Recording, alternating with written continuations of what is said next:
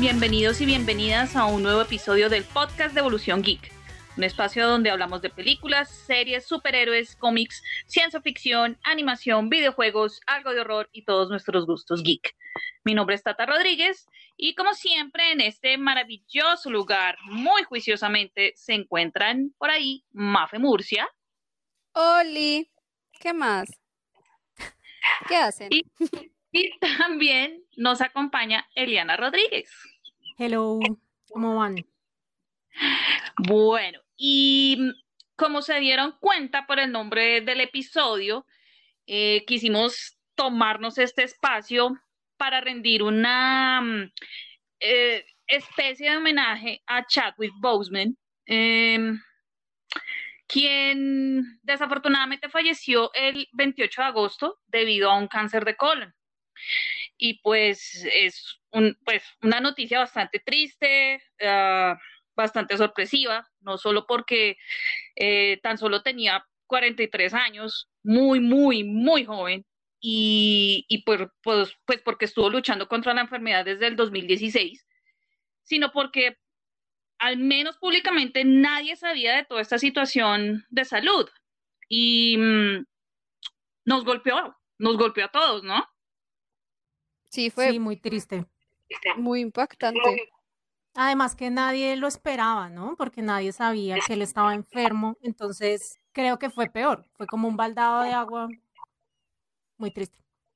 Sí, sí, sí, además que, bueno, 2020 no ha sido como el, el mejor de los años y pues como que se podría decir que es como otra cosa más para el 2020, pero esto yo creo que fue como el knockout para todos, ¿no? Pues de tanta cosa que ha pasado este año, fue como la tapa, ¿no? Como, ¿qué más, qué más puede traer este año de sorpresas? Todas feas. Y que se muera Chadwick Boseman.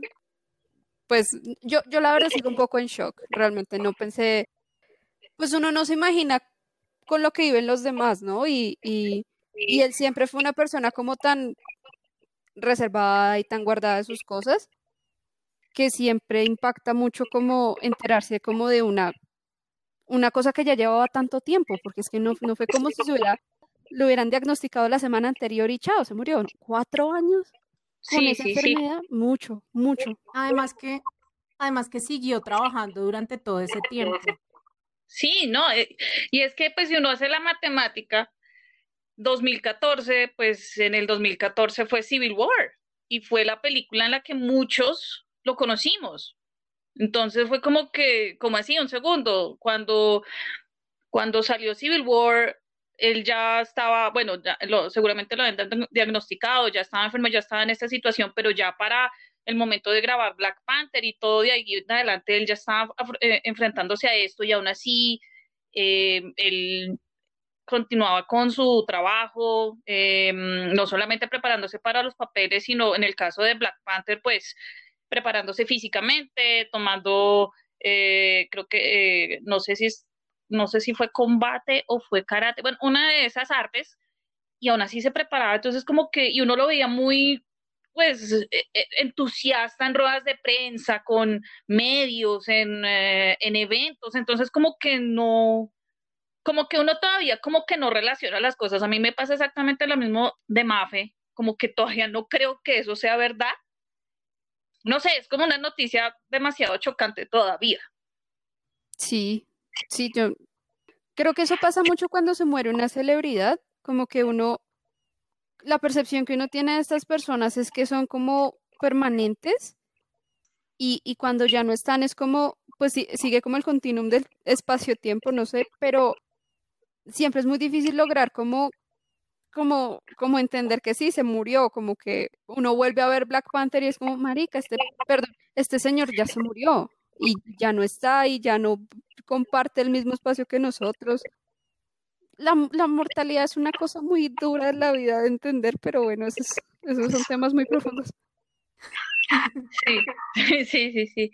Y pues eh, es ahí cuando, cuando tú te das cuenta lo mucho que amas todo esto, ¿no? Y me refiero como, al decir todo esto, no me refiero solo como al MCU o, o, al universo geek como tal, sino también hablo del mundo del cine, porque el cine es una ventana maravillosa que nos, nos logra conectar con historias y con personajes, que logra dejarnos algo, enseñanzas para la vida, por ejemplo, y creo que Chadwick Boseman a través de sus personajes, no solamente a través de, de Black Panther, sino pues de otras películas, logró hacer esto, ¿no? Logró causar ese efecto en nosotros, ¿no? Sí, total, absolutamente. Una de las cosas, bueno, no, cosas no, detalles que me parecieron curiosos, pues eso fue un viernes en la noche, ¿no? Durante el viernes y ese fin de semana, pues hubo como diferentes homenajes que se le, se le hicieron, bueno, todavía, ¿no? Pero eh, sobre todo ese fin de semana, homenajes que, que, que se le hicieron a Chadwick en redes sociales, em, eh, fan arts, eh, bueno, la misma, los mismos actores de Marvel. No sé ustedes qué, qué, qué, se, qué, qué notaron esos días que les llamó la atención, porque hubo tantas cosas ese fin de semana a mí me llamó mucho la atención como, como el outpouring de cariño que hubo en redes, como tan pronto saltaron la, la primicia, pues eso fue como bola de nieve y, y todo el mundo pues no lo podía creer, esto y lo otro, pero habían expresiones como muy genuinas de afecto como hacia, hacia Chadwick, que pues sí, uno digamos que lo ve como todo el tiempo, pero como en el contexto que se da el conocerlo a él como actor, porque pues él tuvo una carrera más bien como escondidita. Él saltó a la fama fue por sus películas y ya por Black Panther, pero eh, sí, como que la gente se apropió mucho de los papeles que interpretó y de, pues de también de las cosas que decía en público y demás. Em, y yo, yo sí vi fue mucha gente como hablando desde un lugar muy, muy, muy de cariño, muy de cariño, sobre todo la comunidad afroamericana, la comunidad afro, la comunidad negra. Eh, de, de, de, estas personas fue que más vi como tweets y más vi como ilustraciones y tributos y demás.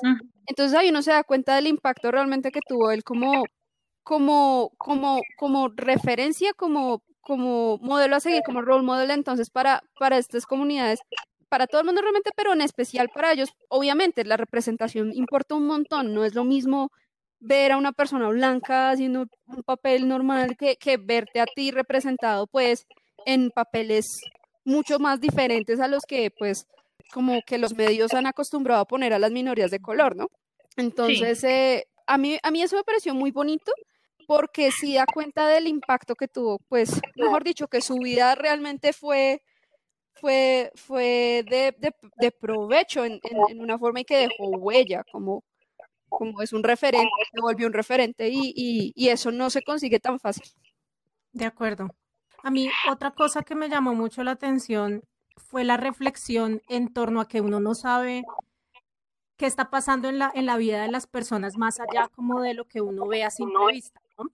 eh, porque hace un tiempo salieron unas fotos donde él pues se veía físicamente muy cambiado y la gente empezó a decir un montón de cosas y que de pronto estaba en las drogas y bueno, un, o sea, un montón de cosas desde el desconocimiento, obviamente, eh, juzgando sin, sin saber pues como la situación y ahora que todos nos enteramos que pues tenía cáncer, pues uno se da cuenta que efectivamente la gente tiende a juzgar muy rápido a los demás y pues el dolor que uno lleva por dentro por las razones que sean pues no se ve. Entonces, esa fue una reflexión que yo vi, yo vi en mucha gente y, y pues de verdad es una, es una reflexión que creo que es una lección para todos también.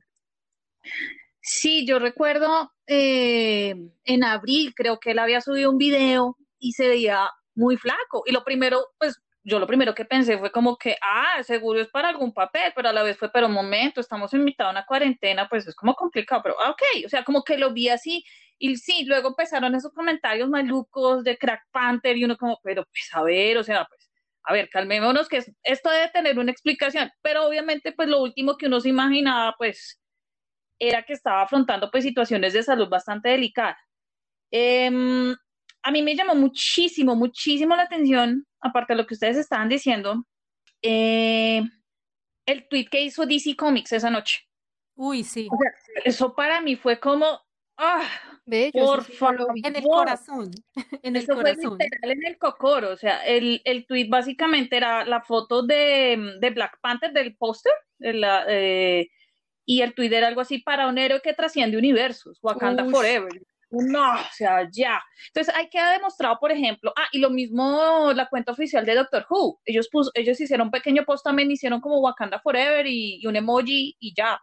Entonces, ahí es cuando uno dice, venga, o sea, el dichoso hate definitivamente es cuestión de fans, o sea, eso de como de que DC versus Marvel, eso Sí, no eso no. existe, en serio que eso no existe. Entonces esos momentos también como que, pues, maluca la situación en la que se dio, pero valen la pena rescatar como la reflexión que se hizo en ese momento, ¿no? O sea, como que, miren, otra, la, la, la otra casa, la otra casa editorial también considera esto una gran pérdida, o sea, entiendan, o sea, es como para, para también entender la, la dimensión de lo que se estaba viviendo esa, pues esa, esa, esa misma noche, ¿no? Sí, eh, eh, lo estoy viendo, ¿no? No, no había visto el, el tweet, me parece muy, pues, a ver, yo trato de ser un poco crítica con estas acciones porque todo está mediado obviamente por el capitalismo, el marketing y demás, obviamente todo eso está mediado, pero al final del día sí me parece que el, el core como de, estas casas de, de cómics pues son, los lectores de cómics y son los seguidores de los cómics y demás. Y más allá como de si tu héroe es mejor que el mío, pues eso pues no importa. Al final del día son, son grandes personajes, personajes complejos, personajes interesantes. Em, pero lo que une a la gente es eso, como esos puntos en común de, de, de, de estas figuras, ¿sí? Como estos personajes, grandes personajes que, que se vuelven icónicos. Y a mí me parece es muy respetuoso. Al, al, al- Sí. al final del día me parece es, es como un no, es como un gesto de respeto, un gesto de, de, de no perdí, no, no, no, o sea, esto no lo perdió una empresa, sino a este señor lo perdió su familia, su comunidad y un montón de gente que, que lo admiraba y lo respetaba. Entonces, me parece más como una, como un, como el reconocimiento de esa pérdida en ese sentido, y me parece una cosa muy respetuosa, les quedó muy elegante, muy bonito el tweet, realmente no tiene mayor adorno, es, es muy, muy simple, pero pues bonito, bonito. A mí esos detalles me parecen bonitos, al final me parecen lindos. Sí, es que, por ejemplo, hasta, hasta gente del deporte, o sea, eh, ¿cómo es que se llama este piloto? Lewis Hamilton, eh, uno, de los, pilotos de la Fórmula 1, eh, al otro día eh, creo que se iban para el, Gran Premio de Bélgica y él le dedicó la pole position a, a, Chadwick Boseman, hizo la, la pose de Wakanda Forever y él hizo un post en Twitter diciendo que eh, lo que él hizo, lo que Chadwick hizo, pues eh, para él fue, fue bastante significativo porque eh, eso rompió, o sea, con Black Panther se rompieron muchísimos, muchísimas cosas y además que él también era un, o es un gran fanático de los cómics, entonces como que, como que eso también fue como que, ¡ay Dios! O sea, esto fue más allá de lo que todos estamos pensando, ¿no? No, y es que además, digamos que eso da cuenta de la importancia que él tuvo para la, para la comunidad afroamericana, lo que estábamos hablando hace un momento. Em, yo tengo un amigo em, que vive en Estados Unidos y estuvimos hablando de eso, em, y él me decía que, digamos que el verdadero significado radica en poder ver a una persona como él en un papel de esos, eh, encarnando a un superhéroe tan poderoso, digamos que una, una figura como mm, tan importante como, como Black Panther. Y entonces él decía es que realmente en el, en el fondo, digamos que la pérdida se da, o sea, o la pérdida duele más porque es una representación de mí mismo en la pantalla. O sea, es alguien que yo podría llegar a ser. Entonces, pues claro, o sea, es, es más que comprensible que, mm, pues que las figuras de la, de la comunidad afroamericana hayan estado como tan, digamos que ha- hayan sido como tan vocales, como tan públicas a la hora de, mm, pues de rendir homenaje. Sí, y, y, por ejemplo, eh, ese fin de semana en ABC, que pues es la cadena, la cadena pública de Estados Unidos que le pertenece al grupo de, de Walt Disney, em, transmitió Black Panther y creo que enseguida hicieron una especie de homenaje eh, a Chadwick, que es el video que ha estado rotando a través de los canales de Marvel en YouTube y en Twitter.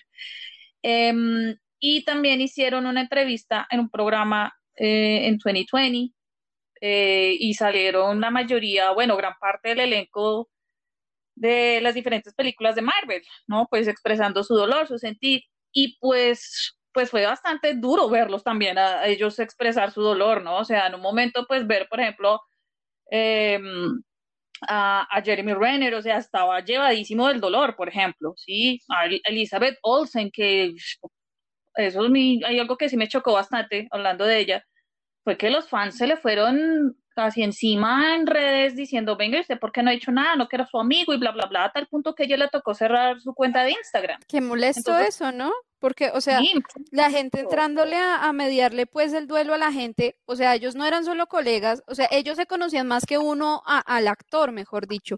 O, como, ¿por qué diablos vas a entrar tú a mediarle el duelo a alguien?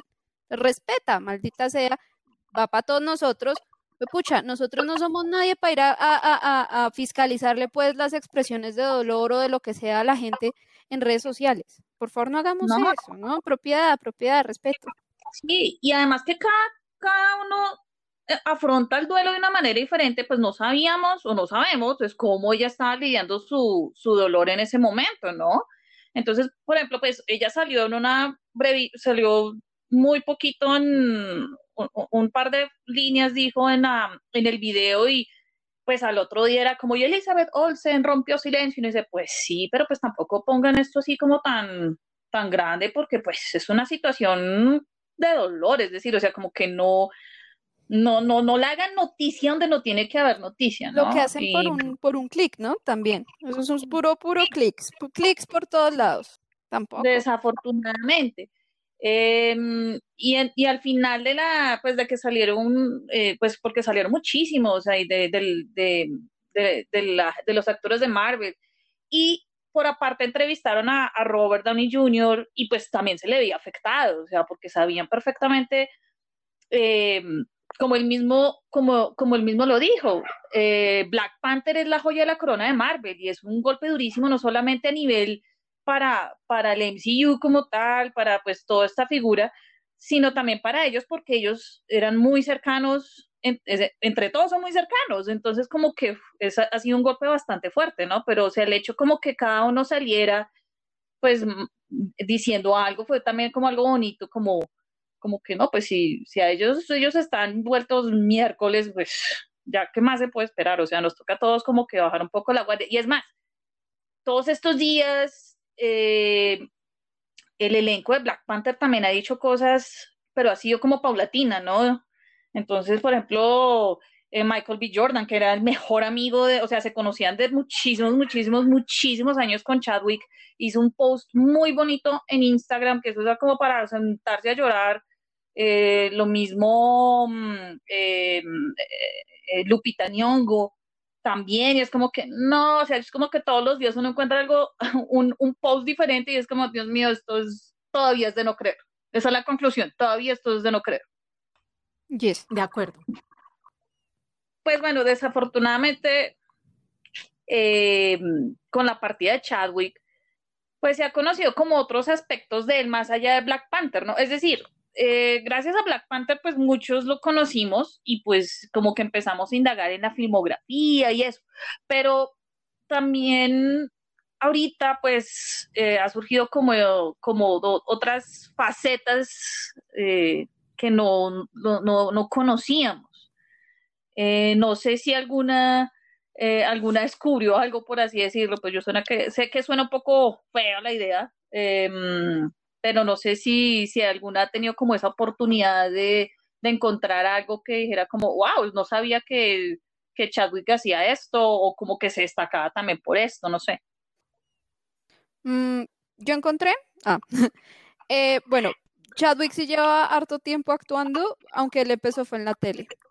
Y entonces hizo papeles muy pequeñitos como en series, como La Ley y el Orden. O estuvo en ER, bueno, yo no tenía ni idea, estuvo en ER. Oh, por Dios. Estuvo en Castle también. Y, em, y ya, bueno, ya después hizo más conocido pues por las películas, pero incluso las películas tampoco fueron tan conocidas hasta Black Panther. O sea, uno vino a saber quién era Chadwick Boseman, o por lo menos yo me vine a dar cuenta que existía cuando hizo Black Panther. Eh, pero el hombre tiene, pues tenía toda la experiencia del mundo, mejor dicho, y estaba muy bien preparado pues para actuar y demás. Em, también eh, creo, creo, creo que su pasión inicial no era necesariamente la actuación, sino la dirección y, y, la, y, y el guion. Entonces, por ahí también hizo como cosas, eh, como obras de teatro. Y creo que lo premiaron por una obra de teatro que escribió. Me parece. Yo creo que él alcanzó a producir unas películas. Ah, caray. Sí. Una que salió el año pasado, si no estoy mal, la produjo, que la hacía de un policía, creo que la produjo, creo, pero estoy segura si es esa. Pero sí, una de las últimas que hizo, la, la, produjo. Y es más, ahorita él iba a lanzar una nueva película que es con Viola Davis, que es una película para Netflix, y pues por respeto a la situación, eh, pues Netflix decidió cómo aplazar ese lanzamiento de la película y ya ahorita él estaba, iba a empezar, a, o sea, esa película ya estaba completa, pero iba a trabajar en otra película eh, que se me fue el nombre, eh, hasta ahorita a entrar la película en preproducción. Y era, pues, si encuentro la película les digo, pero que, o sea, cuando leí eso, quedé como, como así, o sea, o sea, porque me di cuenta que los papeles que él hacía, o la, la mayoría de la filmografía de él, son, él, él sabía escoger los personajes por, por, el impacto que tenían los personajes. ¿Me entienden? En el caso de, por ejemplo, de 42, que es la película sobre Jackie Robinson, sobre el beisbolista, o la película sobre James Brown, ¿sí? Que la película no es buena, pero el papel, el papel que él interpretó es muy bueno. O sea, él se metió tanto en el papel, eso fue casi eh, actor de método, casi a lo Christian Bale y, ¿sí? A lo Daniel Day-Lewis eh, que él, él, se aprendió muy bien los pasos de baile y todo, y a tal punto era que en el, en el set él, él era James Brown, básicamente. Y, y, si ahorita se venía en otro proyecto, pero es que se me fue el nombre. Bueno, si, si encuentro el nombre, les digo bien de la película para contarles un poquitico. La otra cosa, bueno, digamos que yo encontré algunos de los datos que ustedes ya mencionaron, mencionaron. pero algo que me pareció muy chévere eh, es que el man también dirigió obras, o sea, ustedes saben que digamos hay unas obras en Broadway y hay otras como más chiquitas eh, que hasta ahora están arrancando y que dependiendo de la recepción de la gente, eh, pues ya llegan a Broadway. Él estuvo dirigiendo un par de esas obras pequeñitas y de hecho creo que ganó como un premio o fue una nominación o algo por una de esas, por una de esas obras. Ya no recuerdo en este, en este momento el nombre pero eso me pareció muy interesante porque uno normalmente no relaciona los actores de cine con, con Broadway o con, digamos, con teatro, a menos que sean personas que, que canten. O sea, por lo general, digamos que eso es lo que uno asocia con sí. ese tipo de, de, productos. Entonces me pareció súper interesante eso, que fuera, además que fuera un asunto como de dirección. Entonces, pues eso demuestra el nivel de creatividad que tenía, porque una cosa es, digamos, eh, actuar, que a ti te están dando un guion y pues claro, tú sigues unos métodos para poder eh, encarnar un, personaje, pero los skills de, dirigir otra, a otros actores, pues eso ya es otro nivel. Sí. Eh, ya encontré el nombre de la película, me tocó buscarlo en, ¿en qué? En IMDB, la única manera para encontrar la, la, la, la, vieja confiable. Eh, la película se llama Yasuke y se centra en, eh, dice acá, la verdadera historia del guerrero del siglo XVI, Yasuke, en su búsqueda de la redención y el honor. Este personaje es el, el, el único samurái conocido de origen africano y se enfrasca en su lucha por el control del Japón feudal. ¿Mm? Entonces, Eso suena eh, muy interesante. Oh. Sí, yo sí. sé, yo sé. Y él, y él, en ese proyecto está involucrado ya hace ratico. Um, entonces, pues no sé ahí qué va a pasar con ese proyecto. Pues ojalá, pues dejando de lado, pues que él iba a participar en el proyecto, pues esperemos, pues no, no quede como en el olvido y de pronto otro actor o bueno, eh, otro equipo o el mismo equipo que iba a hacer la película, pues encuentren una nueva dirección, ¿no? Sí. Eh, sí. Eh, es que todo eso se ve como complicado ahorita, ¿no? Como... Sí. Eso estaba pensando. No, Black Panther va a ser un... Eso, eso, eso, eso, eso, mejor dicho. Eh, bueno, yo les cuento así que me pareció como curioso, y esa es una historia que eh, yo la había escuchado alguna vez, y el otro día como que eso que no empieza como a mirar, como, ay, busquemos así, como, ay, sí, Chadwick Boseman en YouTube. Y las primeras cosas que me salían fue el, el discurso, o bueno, el discurso no, em, cuando a Denzel Washington le iban a dar el EFI Lifetime Achievement Award, eh, Chadwick Boseman uh, fue invitado eh, pues para dar unas palabras. Y ahí había mencionado algo que yo alguna vez había escuchado, pero pues eso que uno escucha a lo lejos, pero ahí como que lo confirmó y que la verdad sorprendida.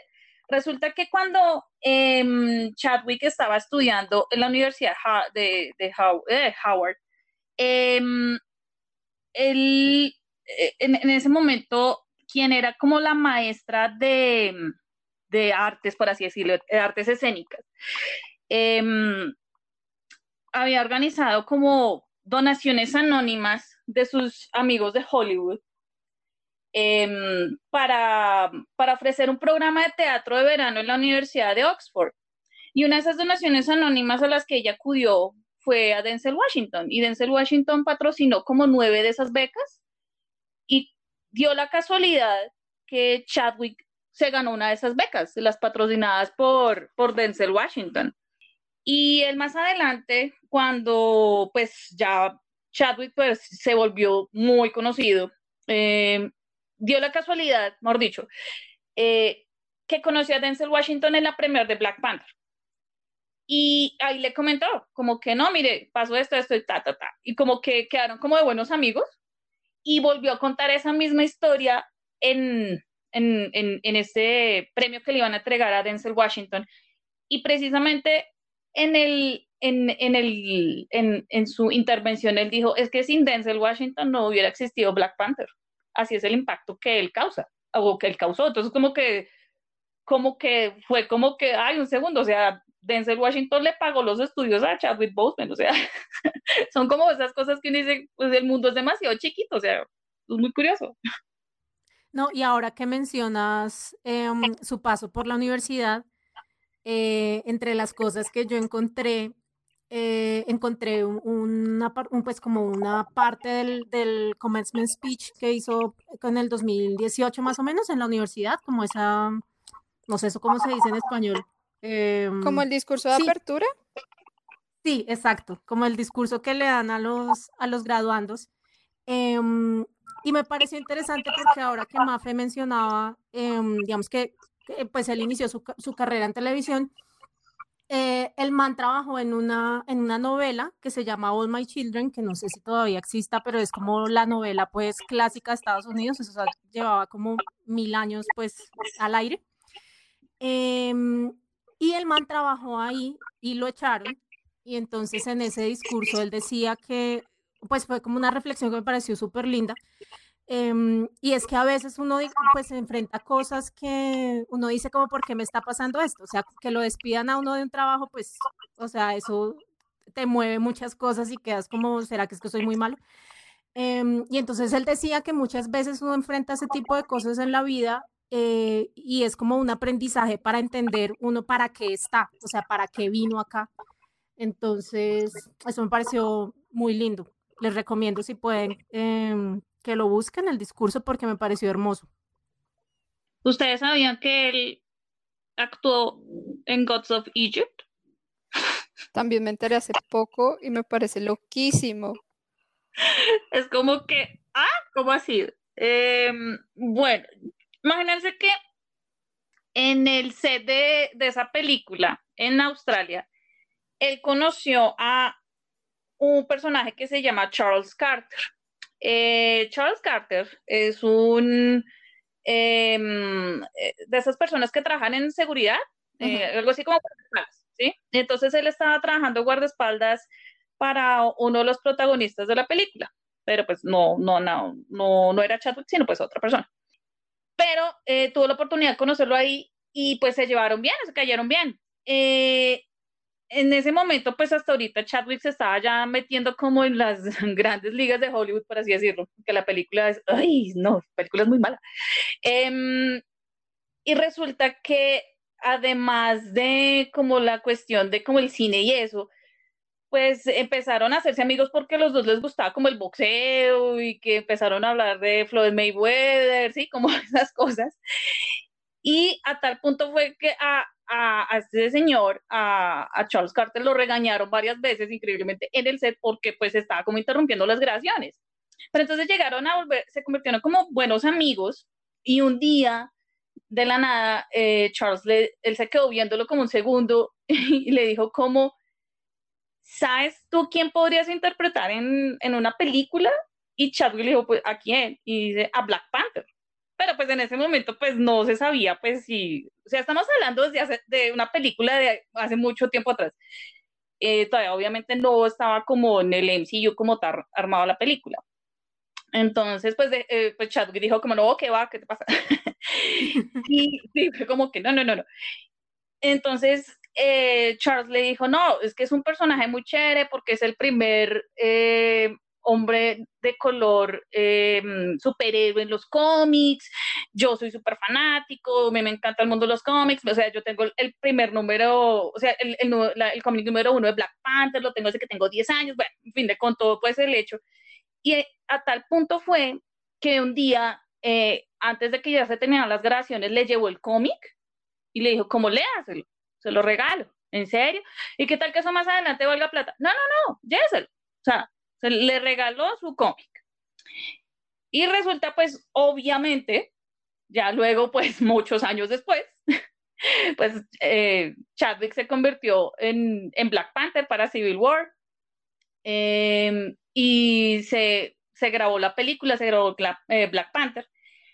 Y Chadwick eh, un día le escribió a su amigo, um, a, a, a, ah, se me fue el nombre, al señor Carter. y le dijo, mira, si estás en Los Ángeles, eh, mañana es la premier de la película, las entradas son imposibles de conseguir, pero si estás en Los Ángeles, tengo una para ti. Uy. Dio la casualidad de que él estaba en Los Ángeles y se encontraron obviamente en la premier y él tiene fotos con él en la premier y conversaron y todo. Y yo vi que como que, ¡guau! Como esas historias como de no creer y quedaron de muy buenos amigos. ¿Ustedes sabían que él fue la primera opción para Black Panther? Fue la única. O sea, él no tuvo, él no tuvo que hacer. Eh, no. Digamos, Chris Evans hizo casting, Robert Downey Jr. hizo casting, él no. Era como, es él, punto. Son muy pocos los que no han hecho casting para Marvel, ¿no? ¿Quién, no hizo, quién más no hizo casting? Benedict no hizo casting, ¿no? No, creo que no. Eso me parece muy chévere, que, que lo vean a uno como actor y digan como, ustedes, y ya. ¿Hay alguien más? No. No, el trabajo es suyo. Adelante. Oh, bueno, gracias. Eh, ¿Quién más no hizo casting? Es que hay tanta gente en el MCU, un segundo echamos cabeza. no, es que es complicado en el MCU. Es que sí hay muchísima gente en el MCU, la verdad. Pero sí, no, yo sí había leído alguna vez esa partecita de que él siempre fue como la primera opción. Y creo que la única yo, opción. Yo creo que fue la primera y única opción. Eh, bueno, y pues hablando, hablando de Black Panther y retomando un poquito lo que ahorita estábamos hablando, eh, de las eh, películas que pues eh, estaban en, en su, en, en, en, en, qué en trabajo, pues. Um, pues ahorita, pues obviamente pues a raíz de todo esto, pues está la, la pregunta al aire y pues ay, es una pregunta harta, pero pues el negocio del cine pues tiene que seguir de una u otra manera, ¿no? Eh, ¿Qué va a pasar? ¿Qué va a pasar con Black Panther 2, no? Y pues ahorita Disney está como en la encrucijada de qué hacemos, pues, o sea, ¿qué hacemos? Eh, el hecho es que muchos, y yo sí leí eso ese viernes y me causó bastante molestia, eh, muchos, muchos estaban diciendo en redes sociales, ah, eso seguramente Marvel sabían y no dijeron nada, y no es como, pero amigos, no crean, crean que no, porque están, ellos mismos están expresando sus, su, su dolor a través de redes, comentarios y demás, y, y ahí se notaba que no sabían. Eh, y pues hasta ahorita lo que se presume, porque pues todavía ni siquiera ni siquiera se sabe qué va a pasar en sí, pero se presume que pueden haber dos opciones. La primera, que es básicamente reemplazar al actor, lo cual es algo casi imposible y no por el hecho del físico, sino pues el impacto, lo que estamos ahorita hablando, el impacto que, que Chadwick eh, causó o generó a través del personaje. Y, y pues obviamente la persona que lo reemplazaría, lo, lo, reemplazaría, pues tendría primero unos zapatos gigantescos que llenar y segundo, enfrentarse a la misma crítica slash fans, que yo creo que en este momento, y sin ofender, los fans serían peor que la crítica en ese sentido. Todos sabemos de que los fans podemos dar duro, ¿sí? Entonces, puede ser bastante complicado, eh, porque no se trata como de lo que pasó con, con Edward Norton, que llegó más Ruffalo y no pasó nada cuando se trató de Hulk. eh, y la otra opción, que es algo un poco más viable, es que el personaje de Shuri sea Black Panther, porque existe en los cómics una parte de la historia en que Shuri usa el traje. Esa sería como la otra opción un poco más viable, pero pues está todo eso como en el flotando, ¿no? O sea, porque pues en teoría eh, es que me acuerdo si era en marzo del próximo año o a finales de este año, no, creo que era en marzo del próximo año, que empezaban las grabaciones de la película. Ya, okay. ya eh, Ryan Coogler, eh, pues el director de la primera película, pues iba a dirigir esta también, eh, él ya tenía básicamente listo el guion, o sea, pues para empezar a hacer la parte de preproducción. Entonces, y obviamente pues la pandemia empezó a retrasar muchas cosas y demás, pero ya, eh, ya la película iba a empezarse a grabar y entonces pues ahorita todo eso está como en stand-by, o sea, no se sabe qué va a pasar, pero pues hasta el momento pues eh, eh, esas son como las dos opciones que, que, la, que, que se tienen hasta el momento. O sea, en este momento literal nadie sabe nada qué va a pasar. Pero yo creo que si algo pasa, yo creo que es más como por la segunda opción. Yo la verdad no veo eh, a los estudios reemplazándolo con otro actor. No creo que eso vaya a pasar. No, eso, y... eso entré muy mal, la verdad. Sí, es maluco, o sea, maluco por lo que su, por la situación como tal y segundo porque el contrato, el contrato de Chadwick era para cinco películas con Marvel y había alcanzado a hacer cuatro sea, la quinta iba a ser Black Panther 2. Entonces creo que por un lado da a entender de que solamente iban a hacer dos películas de Black Panther y pues eh, lo que les comentaba, no creo que ningún actor en Hollywood se le midiera, la verdad, no creo, no creo. Además que la otra cuestión es que mmm, eh, Chadwick aparentaba tener mucho, o sea, no aparentaba tener la edad que tenía y eso le ayudaba bastante, entonces tendría que conseguir un actor joven para, para, hacer la película, entonces tenían que entrar a un nuevo proceso de casting. Bueno, sería una, un, un, un, una película más para, para todo este lío. Entonces, pues, pues ojalá lleguen a como, como una buena solución en la que todos queden tranquilos y, y pues especialmente pues en, en, en honor al trabajo que logró, que logró Chadwick, ¿no? Sí, no, sí me parece. Concuerdo. Miren que en medio de todo esto, eh, yo no sé si a ustedes les pasó eh, esta situación, a mí me hizo acordar muchísimo la, el fallecimiento de David Bowie. Uy, sí. Que también fue como que nadie sabía nada y fue como, y fue como que a la semana o a los pocos días del cumpleaños de él fue el cuento de haber lanzado sí. el disco. Pero sí y fue también... también cerca el cumpleaños, o sea, digamos que todo pasó al tiempo. Eh, el cumpleaños lanzó el disco y se murió. Sí, Muy y nadie sabía ese, nada. Yo lloré con ese, o sea, fue tenaz. Y nadie sabía nada, como que el círculo cercano, y uno es como, como así, ¿qué pasó? Entonces que el disco y, ah, pero el disco lo decía todo, ¿cómo es posible? Sí, eso fue como una tras otra, y, así, y, y también, me, y me acordé, o sea, fue como que la asocié inmediatamente, pues harto, obviamente, hacer eso, pero pues, no sé, como que, como que la logré asociar. Es, es, que es un poco bueno. lo que, es un poco lo que decía Mafe, eh, con respecto a que cuando uno tiene ese tipo de héroes, o sea, como esas personas que uno dice como que tienen un impacto muy grande en la vida de uno, em, pues uno no, como que no piensa en la mortalidad de esas personas. Entonces, por eso es que pega tan duro. O sea, digamos, a mí, a mí me, me dio muy duro también em, la muerte de Anthony Bourdain, que pues fue un suicidio, fue, pues, fueron como otras cosas, pero es eso. O sea, cuando a uno le, lo afecta un montón es porque uno tiene una, digamos que una relación emocional muy fuerte con esa persona, ya sea porque se identifica con esa persona eh, o porque esa persona lo marcó a uno de alguna forma. Entonces, por eso es que por eso es que da tan duro cuando es una muerte, sobre todo una muerte inesperada. Sí, sí, sí, sí. A mí me pasó, fue con Carrie Fisher. Uy, sí. A mí me dio muy duro, pero muy duro. Yo me acuerdo que estaba, estaba haciendo compras en un supermercado, me tocó sentarme en, la, en el parqueadero un momento y yo como que leí, que como que, que, que, que, o sea, como que no. Y yo lloré, o sea, también me, me dio muy duro. Esa y la de Robin Williams me dieron muy duro, pero así. A mí me pasó eso con Leonard Nimoy. Además que fue, fue mi cumpleaños, fue tenaz. Em, sí, yo sé, pésimo, pésimo. Y, y pues la gente que me conoce en persona sabe que a mí me gusta mucho Star Trek, digamos que pues esa serie ha tenido un impacto grande en mi vida.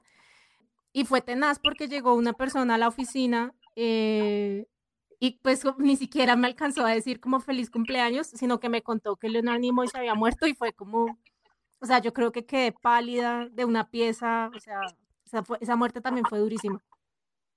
Ay, sí, sí, sí, sí, pero a mí cuál me ha pegado duro. Mm. A mí, eh, otra, otra, otro fallecimiento que a mí me golpeó em, hace dos años.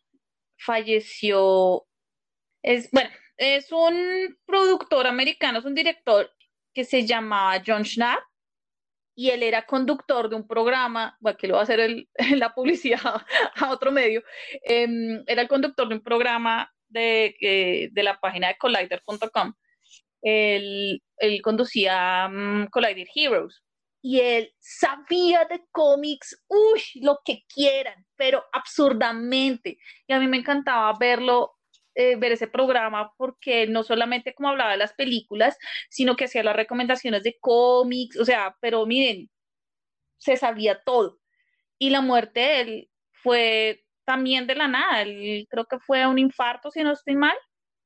Y cuando yo leí la noticia, yo lloré frente al computador, yo decía, es que no lo puedo creer, o sea, hace, hace unas semanas yo veía a este señor en mi televisor, o sea, ¿qué pasó tal? Y como que los mismos comentarios del equipo de colaboradores de Collider también, como que eso como que lo golpean, no sé, y ellos, em, y creo que la muerte, el fallecimiento, creo que fue cerca para los días de Comic Con, y, cada, y en los últimos años, pues lo, recuerdan muchísimo y, postean fotos de cuando estaban en Comic Con, entonces como que, como que golpea un poquito el corazón. Pero bueno, ah, ya, saquémonos esta nota un poco triste porque no, la idea no es hacer este podcast triste, o al contrario, no, la idea es cómo celebrar la vida de Chadwick Boseman, celebrar lo que, eh, el legado que él nos dejó y... Mm, y pues qué mejor manera de hacerlo que pues hablando de, de, cine, hablando de Black Panther, ¿no? Nosotros creo que nunca tuvimos la oportunidad de hacer una reseña de la película. Ciertamente. Entonces, pues eh, sería chévere, pues como les decía, celebrar la vida y celebrar el legado que él nos dejó, pues hablando un poco de la película. Em, eh, ¿Por dónde empezamos? Eh, no sé si alguna quiera comentar si de pronto eh, tenían alguna expectativa antes de ver la película, si ya conocían antes de, eh, eh, pues conocían el personaje antes de verlo en Civil War, porque pues en, el MCU lo conocimos a través de, esa película, pero no sé si conocían algo del personaje antes de que de verlo en pantalla grande. Yo no. Yo tampoco. ¿Nada? Nada, cero pollitos. Muy contundente esa respuesta. Con, no. no. Yo solamente conocía como tres cosas del personaje. Eh, una, que, bueno, aparte que era Marvel, ¿no? Ah, una, que eh, es un personaje que lo, lo, había escrito, ah, lo había escrito mm, Jack Kirby y Stan Lee. Dos, que era el primer eh, superhéroe de, de color y que básicamente él fue, ese personaje le abrió puertas a otros como, como Luke Cage, eh, como Falcon, ¿sí? Y tres, que es la más curiosa, eh, yo había escuchado hace unos años, cuando, o sea, digo hace unos años, es cuando hasta ahorita el MCU estaba arrancando, o sea, por allá eh, la primera película de Iron Man. Wesley Snipes estaba interesado en hacer una película de Black Panther, uh. pero esto viene, o sea, estamos hablando de los 90 ¿vale? El proyecto viene en los 90, pero yo me vine, yo vine a escuchar la historia como la época de la primera película de Iron Man, como del, desde el 93, 94, cuando estaba haciendo la película con Stallone, la de Demolition Man. Sí. Y cada año iba pasando como algo y, se iba corriendo la situación y entonces que el guion, que esto no cuadró, que no sé qué, luego que Wesley Snipes eh, más adelante, eh, no, sí, sus problemas fiscales, entonces estuvo preso, bueno, como seis mil cosas y fueron como deteniendo, deteniendo el proyecto hasta que ya como que empezó a, a cuajar un poco para lo que, lo, que, lo que vimos en el MCU. Entonces como que uno hace la matemática y es como, estamos hablando del 93, que se estaba empezando a hablar de una película de Black Panther. Buen dato, yo eso sí no tenía ni idea, la verdad. Sí, y, que pues curiosamente el que estaba involucrado al comienzo era Wesley Snipes. Sí, es como raro eso, ¿no? Sí. No era el momento, no era el momento, al parecer. No, sí, sí, sí, sí, definitivamente. Eh, bueno, un, poquito de, background, por así decirlo, antes de como hablar de la película. Eh, Black Panther, pues, eh, se estrenó en el 2018 es la octava película del MCU. Eh, la película la, dirigió Ryan Coogler, que es el mismo director de Creed. Él también escribió el guion con eh, Joe Robert Cole, protagonizada por Chadwick Boseman. En la película también estaba Michael B. Jordan, Lupita Nyong'o, Danai y nunca puedo decir el apellido de Michonne, ¿cómo se dice? Gurira, gracias. Martin Freeman, Daniel Kaluuya, Leticia Wright, eh, eh, Winston Duke, Angela Bassett, eh, Andy Serkis y mm, Forrest Whitaker. ¿Qué otra cosa les puedo contar de la película? Así como a grandes rasgos antes de, comenzar. Que la, pues, música, la música la hace Kendrick Lamar. Ah, bueno, sí, porque es que hay banda sonora y el, sí, sí, sí, pues la banda sonora y el soundtrack, pues Kendrick Lamar ahí tuvo que ver y 10 de 10. Sí, yo sé. Debió haber ganado el Oscar, pero bueno, Lady Gaga, nada que hacer. Em, y pues ese año eh, fue la, segunda película más eh, que más recaudó dinero a nivel mundial. Em, y pues fue considerado por muchos, eh, tanto críticos como fanáticos, una de las mejores películas del 2018. Eh, bueno, no sé si alguna tiene, mm, tiene que como, antes como de entrar a, oh, esto va chistoso. No sé si a estas alturas vale decir que se van a hacer spoilers porque la película es de hace dos años, pero pues si de pronto alguien no ha visto la película, eh, pues vamos a como hacer como una apreciación general y luego entramos a los spoilers. Entonces, pues por favor, para que tengan eso presente, ¿listo? Y búsquenla y compren el DVD o comprenla en digital y la ven porque es una gran película. No sean así, no sean así. Entonces, no sé si quieran como a grandes rasgos contar qué les pareció la película. Pues, bueno, la gente que me conoce sabe que yo llego muy tarde a las películas de Marvel. Entonces yo me demoré en verla. Em, la vi en cine, sí la vi en cine, o sea, me defiendo ahí, sí la vi en cine, pero pues la vi en cine pues mucho tiempo después, o sea, todo el mundo estaba hablando de la película, que la película era muy buena. Em, y finalmente fui a verla y es de mis películas favoritas del MCU. O sea, así de buena me pareció igual yo no tenía como nada de expectativas porque pues no conocía al personaje, o sea, nada. Mm, y me imagino que eso también, digamos, que influyó un poco en, como en la recepción que tuve de la película, pero a mí me gustó un montón.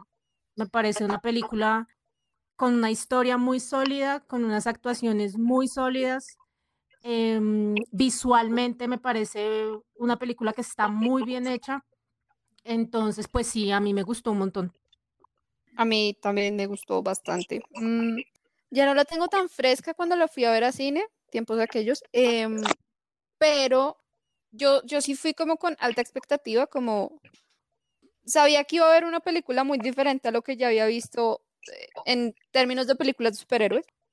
Pueden bien decir que todas las películas de superhéroes son iguales, pero no, caso puntual Black Panther y Thor Ragnarok, de Ragnarok hablamos otro día. Eh, a mí de Black Panther me gustó mucho la dinámica de los actores, entre ellos, incluso el papel de Martin Freeman, así haya sido básicamente un extra con Parlamento, pero bueno, está bien, no pasa nada. De hecho, mejor pues, el, el, foco de la película, obviamente, no, pues es, es Black Panther y es Wakanda y es África. ¿Qué importa Martin Freeman realmente?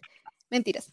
Eh, ¿Qué más me gustó? La música me gustó mucho la canción del cierre, de cierre que es, oh, es, ¿cómo es que se llama? Eh, All the Stars. Da el cierre. Ah, la, sí, sí, sí. canción que es en los créditos. Sí, sí, la que hace Kendrick Lamar con Sisa. Me encanta el nombre de la vieja. Eh, All the Stars. Esa canción me gusta mucho y de hecho, de hecho ese, ese mixtape que hizo Kendrick Lamar para Black Panther me parece genial. Eh, ¿Cómo es que se llama esta canción que hace con The Weeknd? Eh, bueno, la canción que hace con The Weeknd es buenísima también. Y los videos que hay, como que son animaciones con personajes de la película y demás. Bueno, vaina loca. Em, y sí, no, me, gustó, me gustó mucho que Chadwick le dio su, propio, su, su propia personalidad sus dos piecitos a su personaje. Es decir, sé que hubo discusiones, no discusiones, creo que no desde Marvel, sino como que Chadwick al personaje le dio un acento africano. Y eso fue una decisión muy consciente por lo que estaba representando y por lo que quería representar y el mensaje que quería transmitir. Y pues mirando en internet, le habían dicho que eso de pronto no era una buena idea, pero al man le valió madres y lo hizo como quería hacerlo y como lo había pensado hacer, que me parece muy chévere porque diferencia mucho el personaje, le da contexto, le da, le da una historia, le da, le da una cultura, que es una cosa que tiende, tiende a ser eh, como, como el mainstream media con, con minorías, y es asumir que todas las, las minorías raciales tienen la misma cultura. Así como todos los latinos somos mexicanos para los gringos, más o menos. Entonces, para ellos toda la gente de color es igual, toda. Pero entonces lo que hace Chadwick es, es, darle, darle un par de piezas a este personaje para que se pare por sí mismo y diga, este es T'Challa y esta es la Pantera Negra. A mí eso me pareció muy chévere. Y todo, lo, y todo como, como todo se integró alrededor de él como, como el lead del cast. Eh, y la forma en cómo representaron esta cultura inventada de Wakanda, que al final del día es un, es, yo, yo lo veo un poquito también como un, como enaltecer un poco comunidades que los medios tradicionales pues obviamente han relegado y han apartado. Por eso me gustó a mí en parte. Y pues nada, es muy chévere. En general es muy chévere. Sí, no, la ah, bien. No, la película a mí también me encantó. Em, fue algo en su, o sea, y todavía, o sea, pero en su momento se sintió demasiado refrescante, es decir, no solamente en el contexto lo que se venía viendo en el MCU, que era para la película número 18, o sea, y ya habíamos tenido uh, Guardianes de la Galaxia, por ejemplo, que era también algo completamente nuevo y refrescante. Eso era algo refrescante, pero en otro sentido, y, no solamente era como lo refrescante en el contexto del MCU y las películas de superhéroes como tal, sino en lo que se estaba viendo en el cine en ese momento. Entonces fue como que, ay, fue muy chévere, como me acuerdo tanto cuando yo fui a verla, éramos como siete gatos en la sala de cine porque pues yo voy a, cine como en matiné, ¿sí? Entonces éramos como siete gatos. Y me acuerdo tanto que como que los siete estábamos tan concentrados viendo la película y como que, qué nota, qué es esto, qué chévere. Entonces como que, ay, como que como esa emoción en cine también como que se sentía. Entonces, como que eso dice, para mí eso dice muchísimo al momento de ir a ver una película, ¿no? Como, como lo que se vive en la sala de cine. Y, y, y sí, ahorita lo que, lo, que, lo que ahorita estaban mencionando, o sea, la película también, ¿cómo les digo? Eh, no solamente es como, como que, que, que, que, es un triunfo en la parte del elenco, de, del del guion, de la, de la dirección, del vestuario, que es fabuloso, y la música, sino que no solamente se quedó como, sí, es otra película de Marvel, no, lo que hicieron fue como como que Ryan Coogler se apoderó de esa película y la convirtió en algo más, más allá de Marvel, y eso por eso también generó tanto impacto la película, y eso también fue algo que a mí me enamoró, como que eso no necesariamente no tiene que verla como una película de superhéroes, sino es una película que está mostrando otras cosas y cosas muy valiosísimas. Y, y sí, pues a mí me gustó muchísimo, muchísimo la película. Ese, fue una, yo insisto, fue, fue y ha sido una de las mejores películas que yo vi ese año, en el 2018. Em, ahorita que, que estabas mencionando sobre el acento africano, en el, en el mensaje que escribió Ryan Coogler sobre Chadwick, eh, ahí menciona una anécdota de, mm, es que no me acuerdo muy bien cómo era la historia, pero eh, la, la, idea es que Chadwick escuchó a, al actor que interpreta al papá de, de, de Chatala, eh, a John Canny, que es un actor africano, lo escuchó hablar en su propio, eh, como en su propio eh, dialecto, idioma, no sé cómo, no sé qué, cómo se dice, en su una lengua nativa. Y, y, él pensó que, se, que era una lengua inventada. Y, y, entonces le explicaron, no, no, no, eso es, eso, eso es, eh, esa es mi lengua nativa. Y él dijo, yo quiero utilizarla para hablar con él. O sea, eso fue para Civil War, que son las palabras que, que cruzan en, en, las Naciones Unidas, en esa escena. Y decidieron llevar eso mismo a, a, a Black Panther cuando hablan en Wakanda.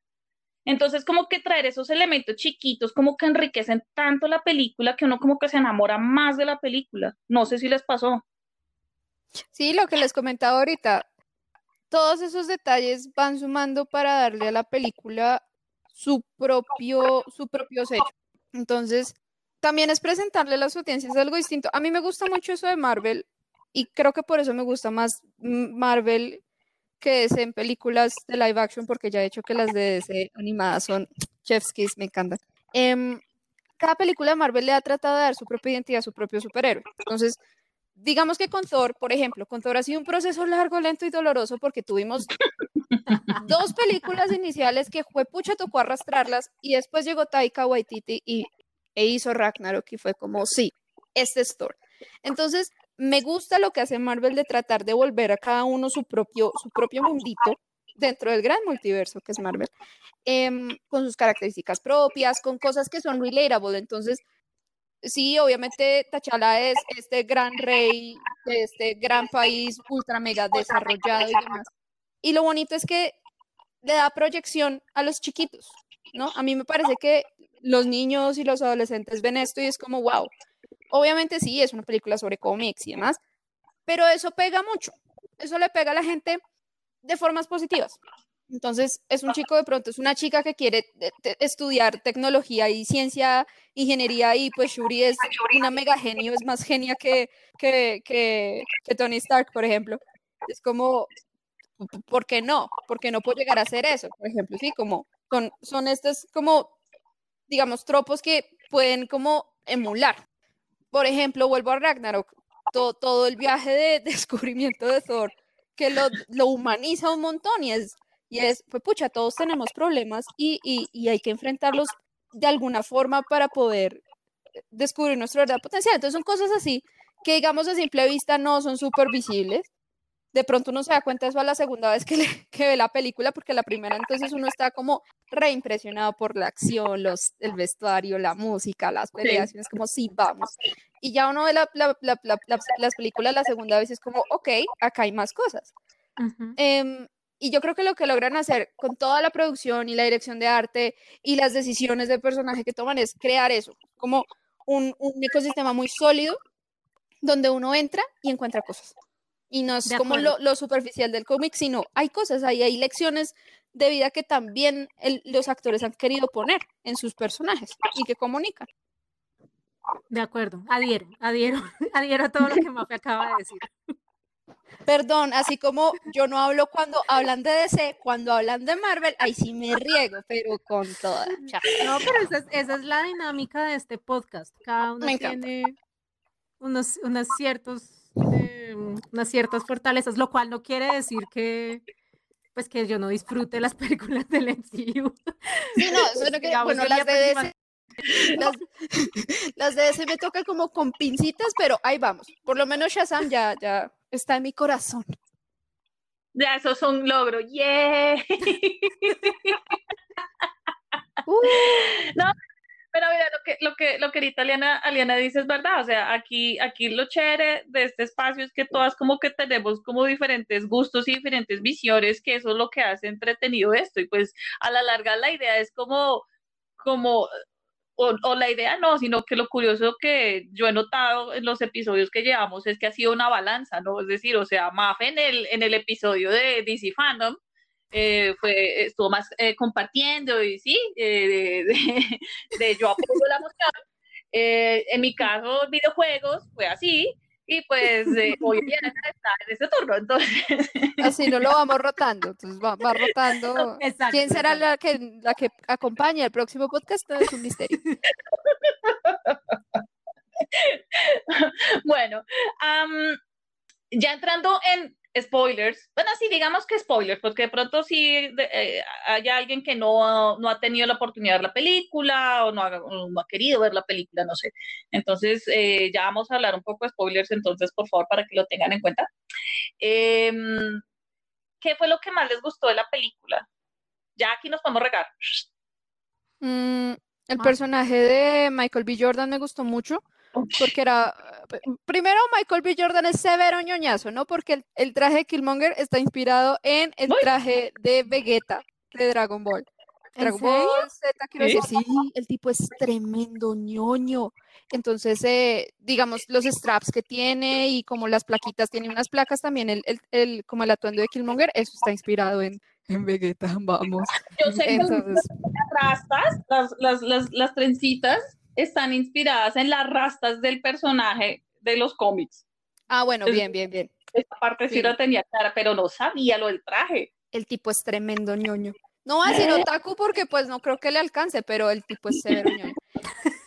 Ah, no, mentiras, el tipo sí es bien, bien, bien otaku. Acá me dicen mis fuentes internas que sí, el tipo es Ah, fue bien madre. otaku. Lo que pasa es que, lo que pasa es que el anime y digamos toda esta onda de cosas de, de contenidos de Japón, como el anime y el manga, sí calaron un montón en las, profe- en las en la, en la comunidad afroamericana de los noventas y así. Entonces, este es un muchacho que creció viendo Dragon Ball, que creció viendo un montón de anime y leyendo un montón de manga. Entonces, sí, el tipo es bien ñoño, le gusta el manga. Es uno de los míos. Em, ¿qué más me gustó?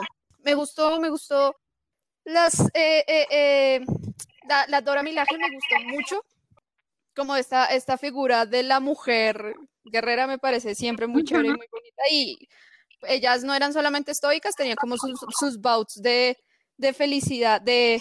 ah, juepucha, tenían sus momentos de, de, de chiste y, y demás.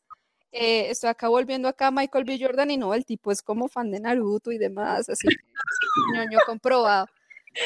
No, no digo que sea uno de los míos porque yo no me he visto Naruto y probablemente probablemente nunca me vea Naruto, pero es uno de los míos porque, pues bueno, le gusta el anime y así vale. Em, me gustó mucho la Dora Milaje por su carácter, porque cuando tenían que estar bravas, estaban bravas, pero tenían sus chistes internos con el rey. Eso me pareció fantástico, porque había una cercanía ahí, como una calidez bonita, como no era un rey así distante, intocable, no. Era un compita, pero pues con un puesto más alto. Entonces, esas relaciones me parecieron chéveres. ¿Qué más? Creo que no hemos hablado de Andy Serkis. El personaje No. de Andy Serkis es bien chévere, es bien loquito, pero es bien chévere. Es bien Eh, rayadito. Está bien loco, bien loco. bien Además loco. que él es perfecto, él es un actor perfecto como para ese tipo de, de roles, ¿no? O Sí. sea, Sí, uno después de hacer a Gollum como por seis películas, como que no hay de otra. O sea, algo tiene que quedar ahí como para hacer personajes loquitos.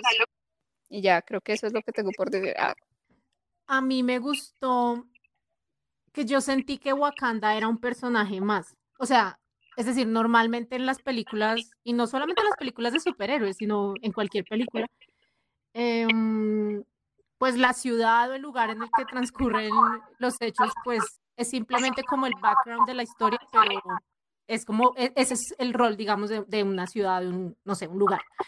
Em, pero en el caso de esta película, yo sentí que Wakanda era como una, como un personaje más. Y visualmente, o sea, yo me acuerdo cuando arrancó la película, eh, o sea, cuando uno ve las primeras escenas de Wakanda, o sea, eso fue como, o sea, ahí fue cuando yo dije como no, o sea, esto no es solo una película de Marvel, sino que, o sea, me pareció muy vasto, o sea, de verdad, genial. ¿Qué otra cosa me gustó? Bueno, como ya había dicho antes, las actuaciones, o sea, en general creo que en el cast no hay nadie que yo diga que es como una actuación floja, no, o sea, de verdad, cada uno en su estilo y siendo muy fiel al, personaje, em, pues son actuaciones súper sólidas, entonces esto me pareció chévere. Em, ¿Qué más me pareció chévere? Pues ya hablaste de Michael B. Jordan, que eso era algo que yo también quería rescatar un poco, pero bueno, adhiero a lo que dijo Mafe. Eh, además que es chévere verlo como, pues como en ese rol de antagonista. Em, porque pues normalmente, o bueno, no sé, en mi cabeza, pues él no es como un actor que normalmente haga ese tipo de papeles, o sea, como el, el malo o el antagonista em, de la película pero en este caso es así y eso me pareció muy, muy chévere. Sobre todo porque yo, digamos que lo que tenía en mi cabeza de él era como, como Creed, o sea, era como otro tipo de roles y, y sí, o sea, me pareció una gran actuación. En general, creo que todas las actuaciones son muy, muy buenas. Y visualmente, o sea, básicamente lo mismo que dije hace un rato. las actuaciones visualmente es una película súper sólida y, y no, y digamos que la forma en la que construyeron Wakanda, o sea, como todo lo que está alrededor de eso y la dinámica de los personajes dentro de Wakanda me pareció, o sea, brutal. Sí. Eh, oye, a mí me encantó como seis mil cosas de esta película, o sea, reducir esto ha sido complicado. Em, bueno, pues aparte de lo que han dicho ustedes, eh, una de las cosas que a mí me encantó fue cómo inicia la película, que es con esta, la historia de Wakanda, cómo surgió Wakanda, la mitología, y nos cuentan de una, bueno, esta película va así, chan, nos la, botan así de una. Lo que me gusta de esa parte, eh, aparte como de la historia como tal, de cómo surgió Wakanda, es la animación que trabajan ahí. Me encantó el trabajo de animación. Y sí, como, ok, esto, eso, eso fue lo que a mí me dijo, esto es otra cosa. Bien, vamos bien. Eso era eh, a la manera de, la mesa de arena de, de, Shuri, ¿cierto? Sí, sí, sí, sí. Mm. Y que lo mismo son los créditos finales, así. Y, eh, y además que desde el comienzo como que saben utilizar los colores, ¿no? Que es el morado, el azul, o sea, como que utilizan muy bien esa paleta para que son colores que vamos a ver mucho tiempo en la película. Entonces, como que también fue como, bastante curiosa esa partecita. Eh, ahorita lo que comentaban em, eh, sobre el papel de la mujer, a mí me encantaron los personajes femeninos de, la película. Eh, pues el papel de Angela Bassett es buenísimo, la mamá de, ¿cómo se llama? Ramonda, Ramonda es que se llama el personaje.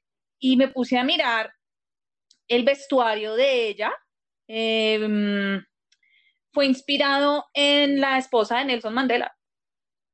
Vea pues, vea pues, tampoco, tampoco lo sabía, todos los días se aprende algo, ese fue el aprendizaje. Ahí les dejo algo, el, el datillo del día. Pero eh, otra de las cosas que me gustó, hablando de, de vestuarios precisamente, fue todo el, el, vestuario, el maquillaje que, de la película, los colores que utilizaron para, para, para el vestuario. Además que nada era como gratis ahí, es decir, todo tenía un significado, los colores eran por ciertas cosas. Em, la parte, por ejemplo, mm, eh, que pues eran llenos de, los colores pues llenos de vida, eh, se veían los materiales también, si me entienden? Como que los textiles, como que todo era como, por algo es que están ahí, eso no está de chévere, eso no es de bacán, no, hay una, obviamente, una investigación detrás, o sea, que fueron eh, conocieron diferentes culturas allá, o sea, como, como cuando mm, eh, esto también lo hace mucho Disney para las películas animadas.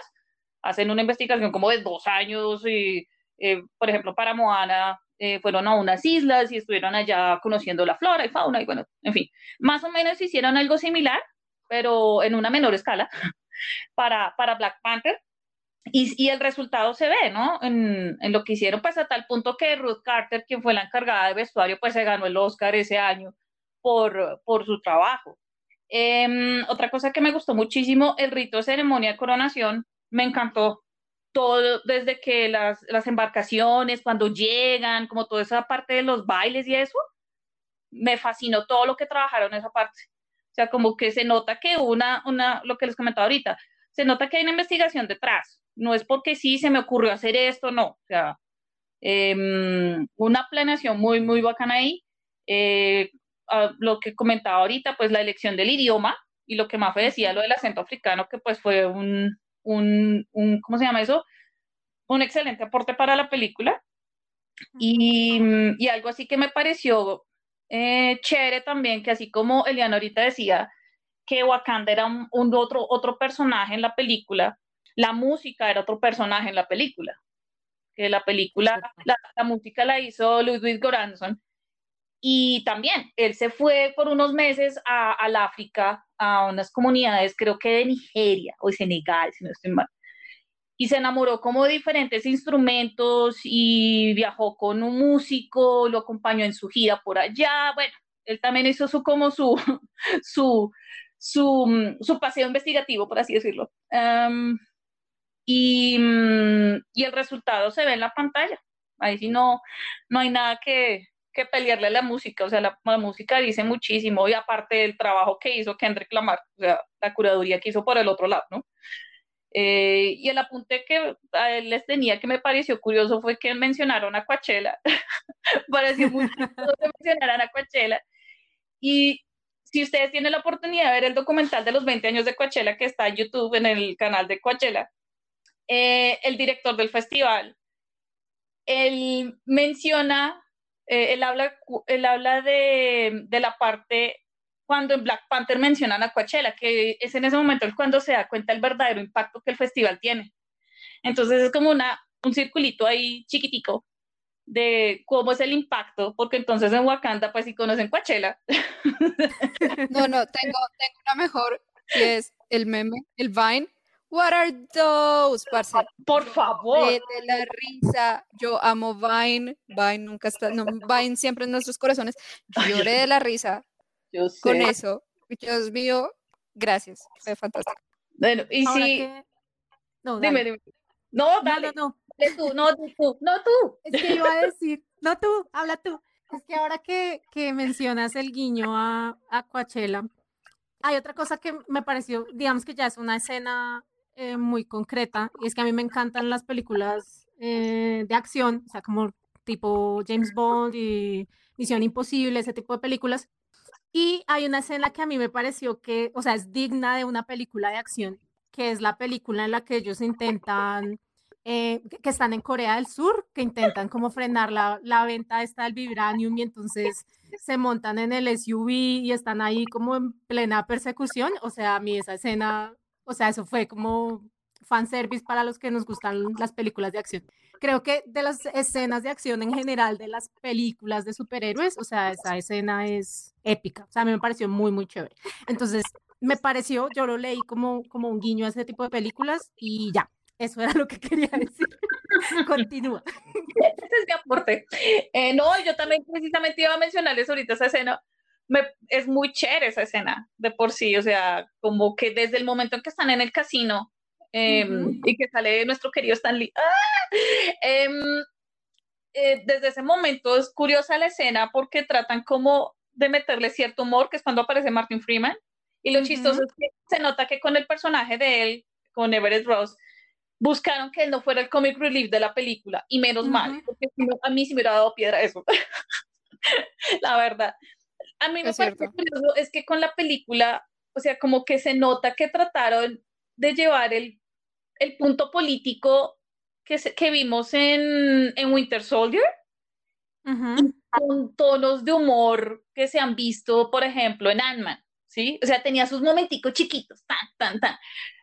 Y se notaba que querían, o sea, como que, que en teoría el que iba a ser el comic relief sí iba a ser Everett, Ross, pero gracias a Dios no fue así. Entonces, como que iban como, eh, por ejemplo, Shuri tenía sus apuntes.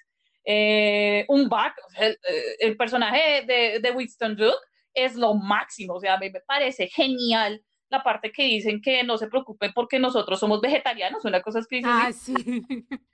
es como que no. y entonces como que esa partecita también le rescató a la película, como esa, esos, esa, esa combinación de humor sutil con, con, con la parte política, que no, no llega a ser al, al punto político de, de, de, Winter Soldier, pero sí le trata como de meter otro significado ahí, y me gustó muchísimo eso. Entonces, y en la escena del casino se ve, se ve esa parte con, con la primera aparición de, Everett, Ross. No sé, Mafe, qué otra, si tienes alguna escena particular o de pronto un personaje que te haya gustado muchísimo. A mí en Baku me gustó mucho también, me pareció muy gracioso. Gracioso, pero no porque sí, sino porque era parte de su personalidad, entonces tipo era súper, salía con sus apuntes graciosos y como al punto. Eso me parece muy chévere. Me gustó mucho como la interacción de, como decía ahorita Eliana, eh, sobre Wakanda como un personaje en sí mismo. Eso me gustó mucho. Me gustó mucho ver como, como las tiendas con su, con su propio lenguaje escrito y, y, no sé, la tribu de los pastores y de la... Sí, eran pastores, me parece que eran como, como pastores los que tenían las mantas escudo. Eso me parece muy chévere.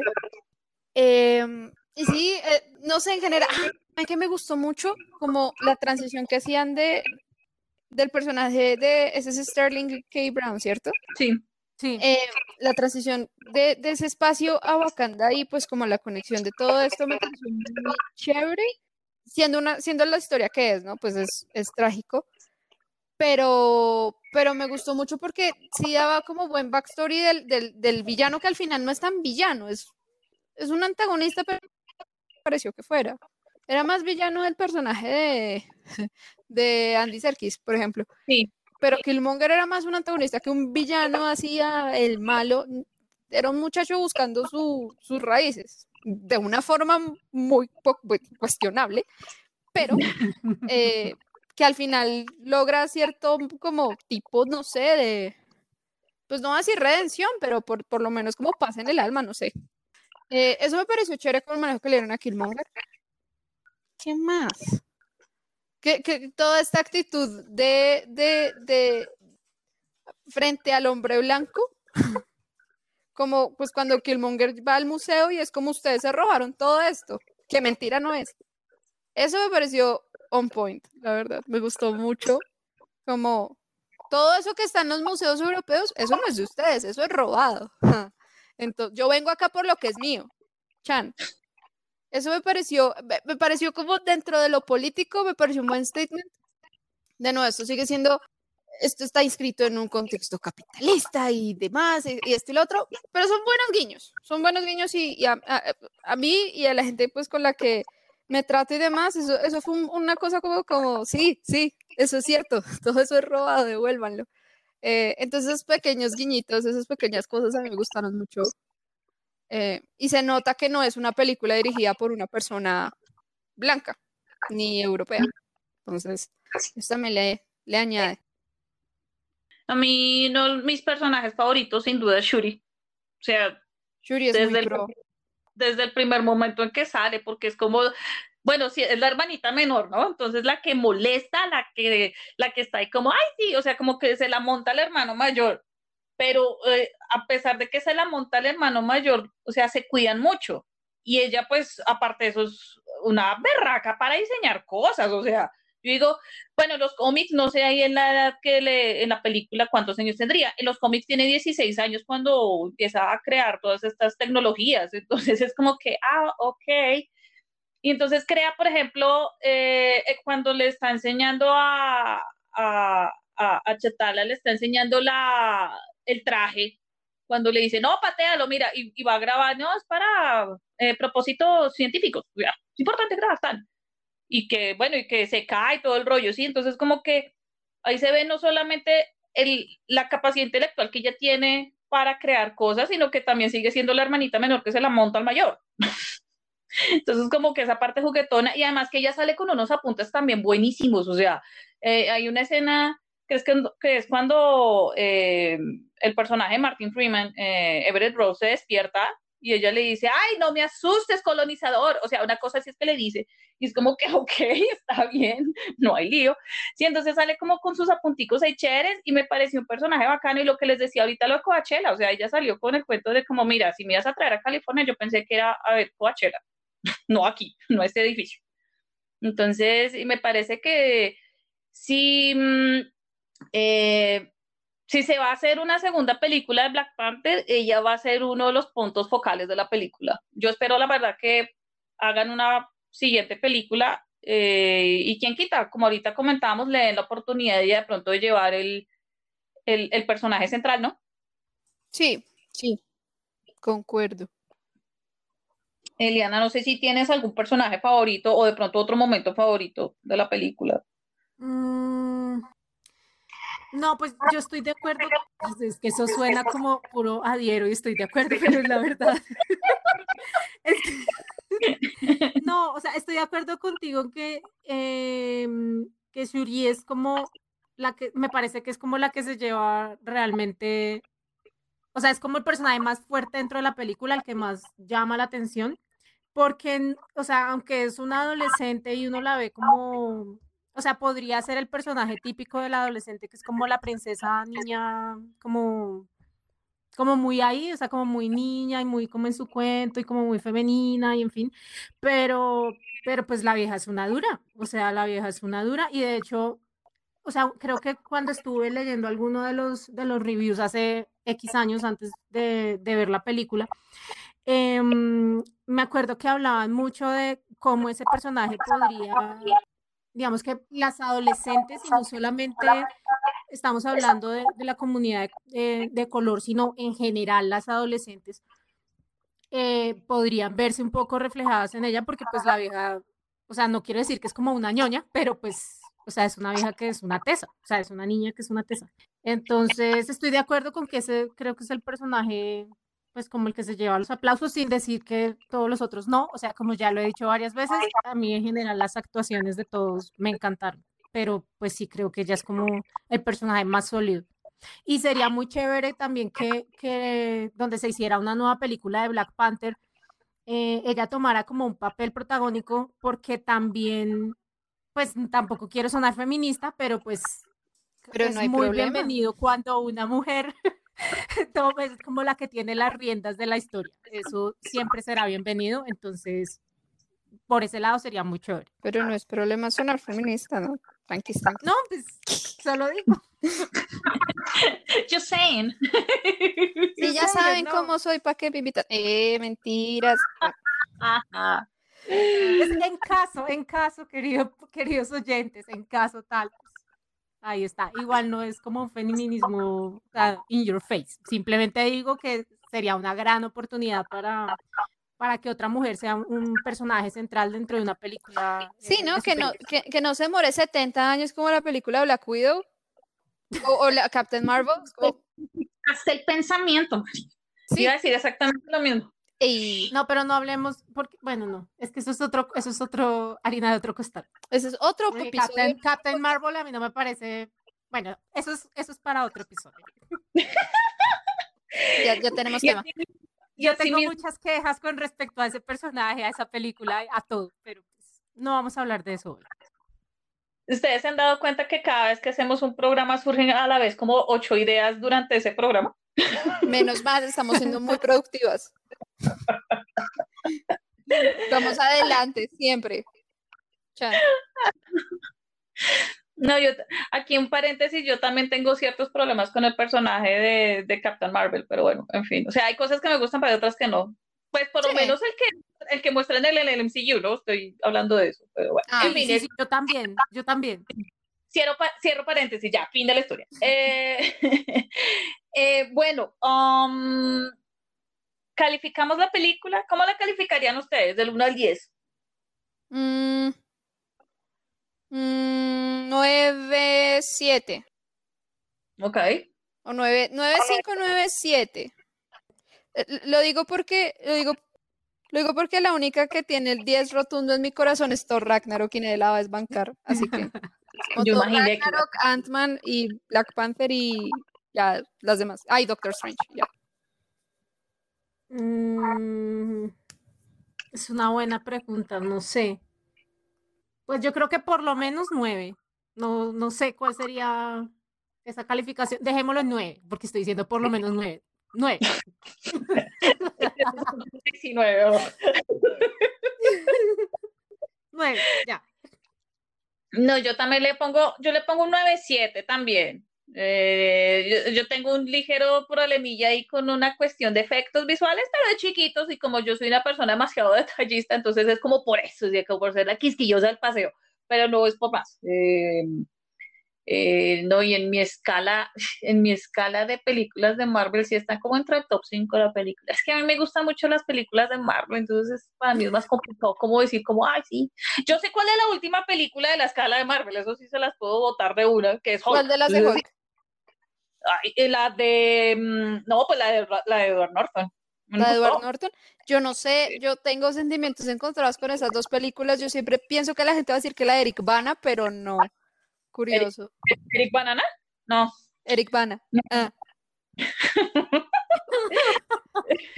Pues es que el chiste en internet es Eric Banana, o sea, Eric ah, Banana. no sabía. Oye, No.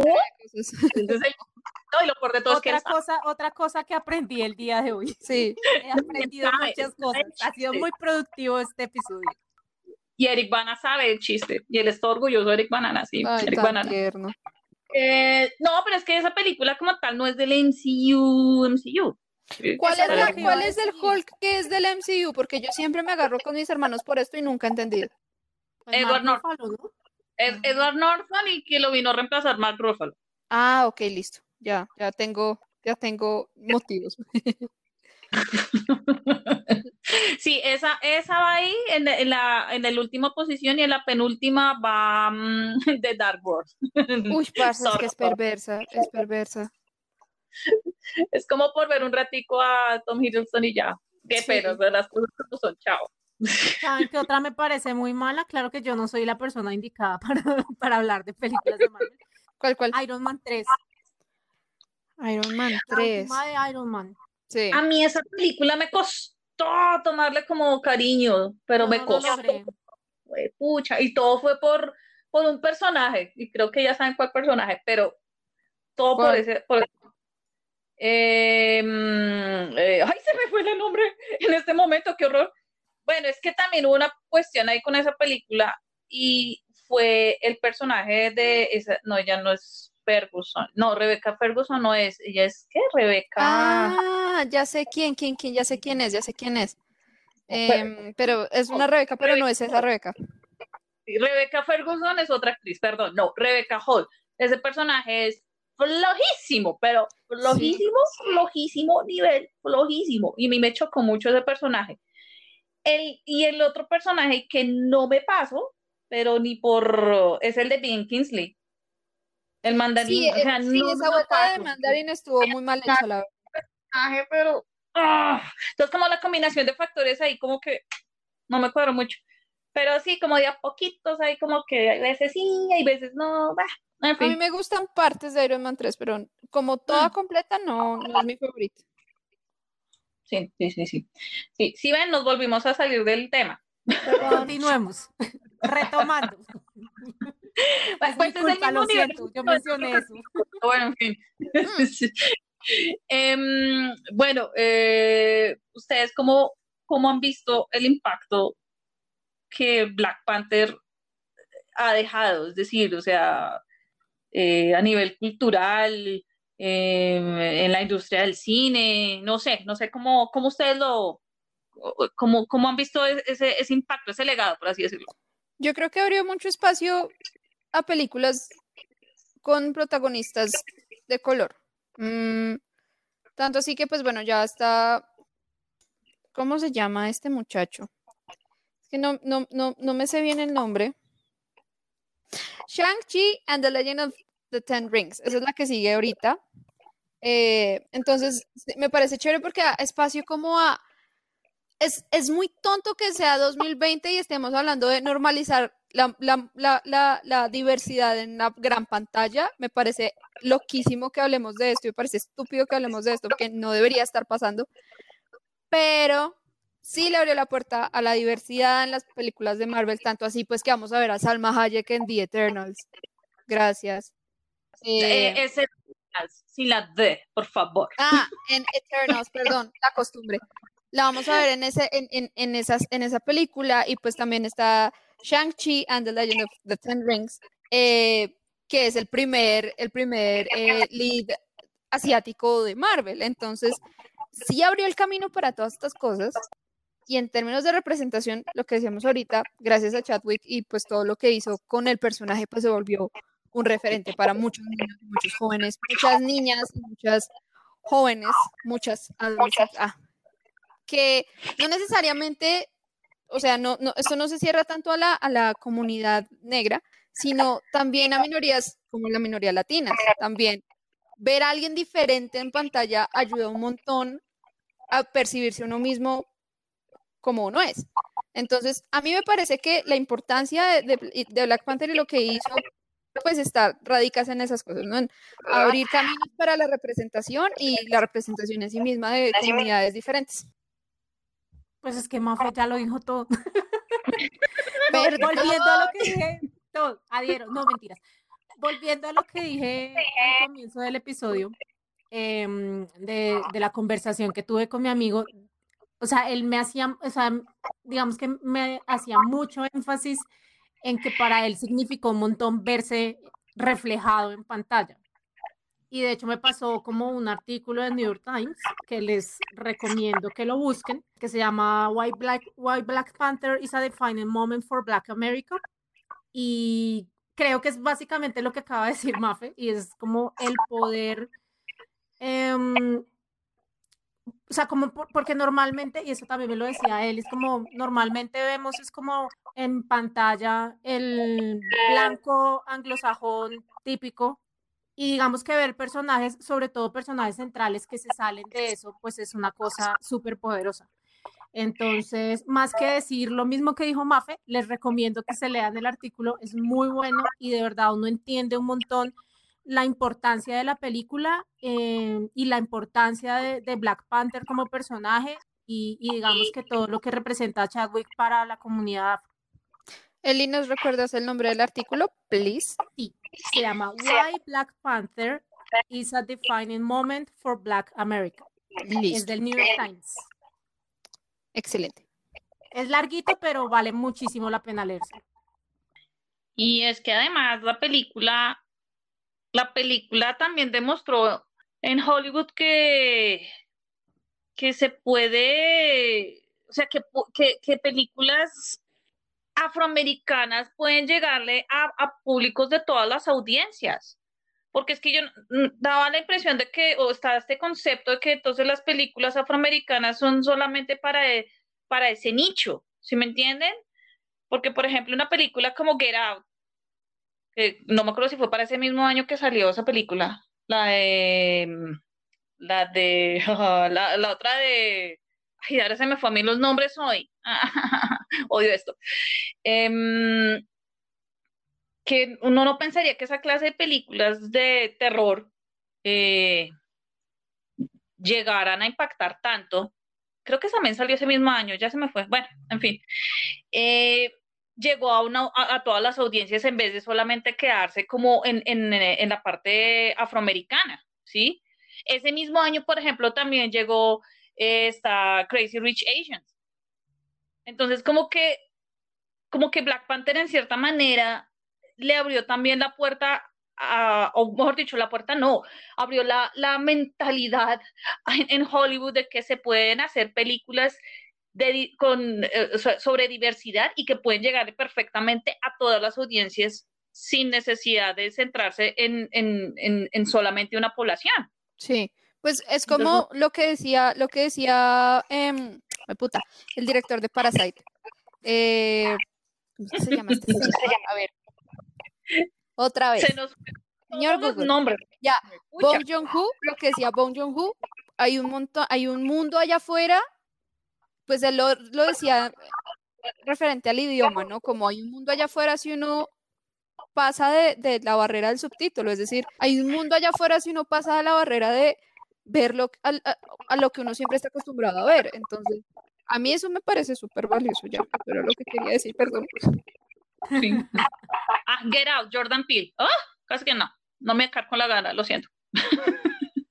Suele pasarme. Además que, bueno, Black Panther también marcó, marcó algo también importante en la historia del MCU, y eso vale también destacarlo, y es que pues es la primera película de, del, del, universo cinematográfico de Marvel que se ganó un Oscar, o sea, en realidad se ganó tres Oscars, estaba nominada a siete ese año, y pues que estuvo nominada a Mejor Película, ¿no? Y creo que era la primera vez que, que mm, una película de superhéroes estaba nominada a, esa categoría.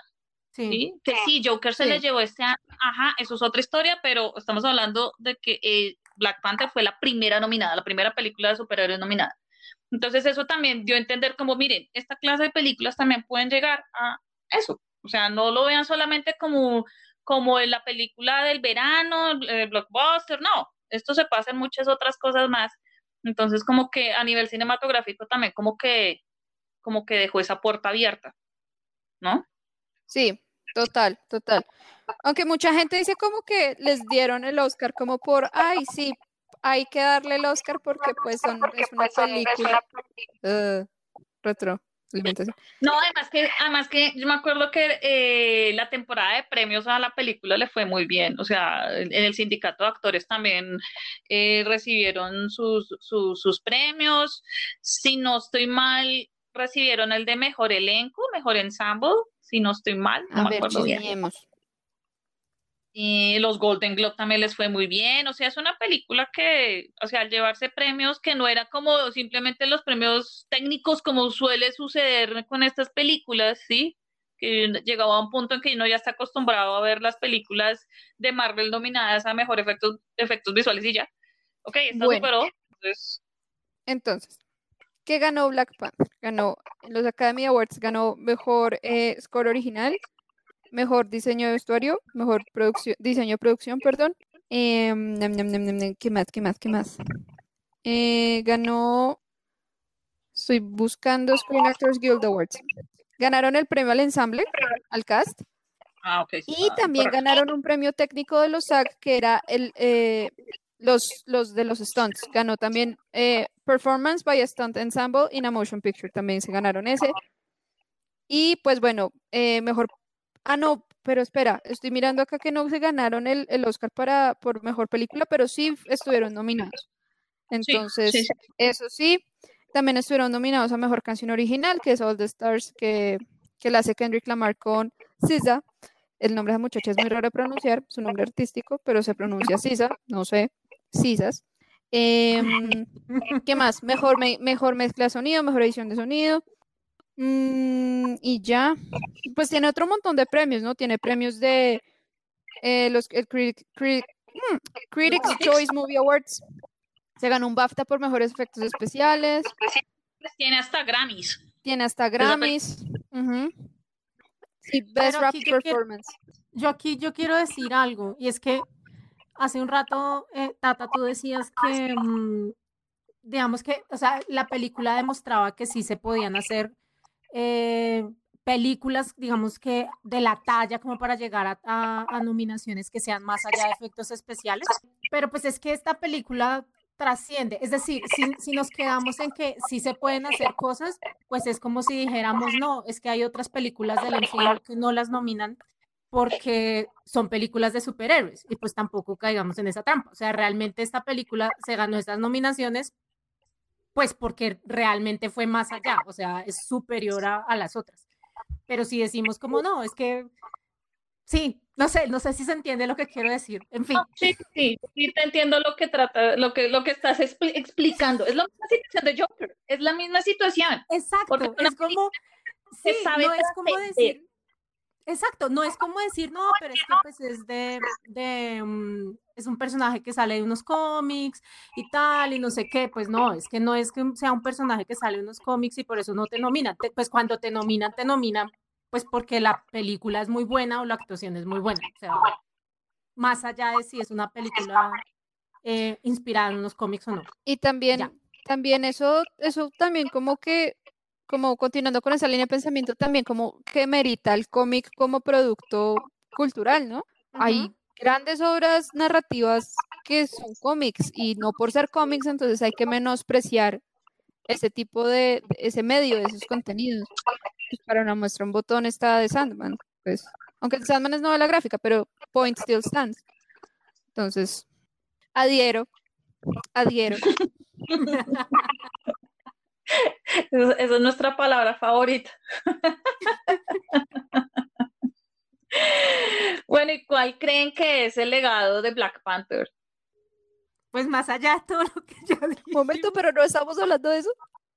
No, o sea, sí me refiero, o sea, me refiero, por ejemplo, en el impacto, en algún punto Mafi lo había mencionado, el impacto, por ejemplo, a los niños, ¿sí? Es más, eh, cuando eh, pues eh, se dio a conocer la noticia del fallecimiento de Chadwick, yo no sé si ustedes vieron por ahí en redes sociales que varios niños rindieron homenaje a, a Chadwick con los muñecos que tenían ellos de las diferentes figuras de Marvel. Sí, sí me Y ahí se nota el impacto, el impacto para ellos. Entonces, a lo que voy es, es, por ejemplo, que ellos saben que ellos tienen su representación en, no solamente en, el cómic, sino que ven esa representación también en la pantalla grande. Sí, yo concuerdo, pues lo que, sí, lo que decíamos ahorita, mm, la representación es muy importante. A mí me alcanza a molestar un poco la gente que dice como, ay, pero ahora quieren salir en todo. Eh, comunidades que históricamente y, tradicionalmente no han tenido una buena representación en los medios. Sí, caramba, porque es que si tú sales de la puerta de tu casa vas a encontrar un montón de gente que no se ve como tú. Y eso es lo normal de la vida. Entonces, eh, me parece chévere que, que, que, de nuevo, es 2020, esto ya debería pasar desde hace años, pero ok, está bien, son lentos, yo entiendo. Eh, poder tener ese tipo de personajes que son, no quiero decir espejo, pero sí son, sí son referente para, para, sobre todo para los chicos y las chicas que van creciendo, eh, que tienen ahora más, eso es lo bonito, tienen más role models como a donde apuntar, ¿no? Tienen como más referentes ahí hay actores, hay actrices, hay científicos, hay gente que hace cosas increíbles que se parecen a ellos y eso, eso aporta un montón y eso contribuye a, generar talento, a generar conocimiento que muy seguramente no tendríamos de no ser por ese tipo de, demostraciones de la cultura pop, que por muy banal y todo que, parezca a veces importa, importa. Entonces, sí, a mí, a mí, yo me quedo con eso. Realmente yo me quedo con eso. Es como cuando yo estaba viendo, eh, paréntesis, como hablando de representación, yo quedé muy, muy contenta cuando vi Jane the Virgin, porque para mí eso fue como, wow, es como una historia de una familia latina eh, muy parecida como en cosas a la mía, como una familia de solo mujeres, y, y es, ese tipo de cosas ayudan mucho, como también para la propia percepción de la de la cultura en la que uno está. Y cómo poder tomar esas narrativas e irlas ajustando, e irlas apropiando para, para mostrar realmente lo que es cada cultura realmente, no lo que quieren hacerla ver. Mm, sí, sí, sí, sí. De eh, acuerdo. no, pues, perdón, he hablado mucho. Sí, no, pero es que creo que ya hemos dicho... Idea, entonces me quedé como que, ah, ok. Perdón. digamos, digamos que la constante Em, no sé, tal vez como de la mitad del episodio para acá, eh, la constante, creo que lo, a lo que todas llegamos es sobre la importancia de, la representación de los que son diferentes a uno. Entonces, pues creo que ya habíamos, o sea, no tengo nada más que agregar a lo que ya he dicho. Por eso no, porque no tengo nada más que decir. yo creo que como la eh, como otro otro legado de, Black Panther eh, se podría decir es que siempre vamos a tener ese referente cinematográfico, si me entienden. Em, eh, pueda que, bueno, desafortunadamente Chadwick ya no esté con nosotros y lo estaremos recordando siempre. Y una de las maneras más bonitas de recordarlo es a través de su propio trabajo y Black Panther va a ser significativo. O sea, ya de por sí era significativo, ahora lo va a ser 853 veces más significativo. Entonces, no solamente va a ser un bonito legado para las generaciones que están creciendo con el MCU, bueno, con nosotros que nos hemos disfrutado del MCU, con los que están creciendo con el MCU y con aquellos que vienen detrás. Entonces, em, pues lo veo así o sea, a través de, del arte del cine, eh, muchos niños eh, van a tener esa posibilidad de tener un, un, un, eh, un modelo bonito para seguir.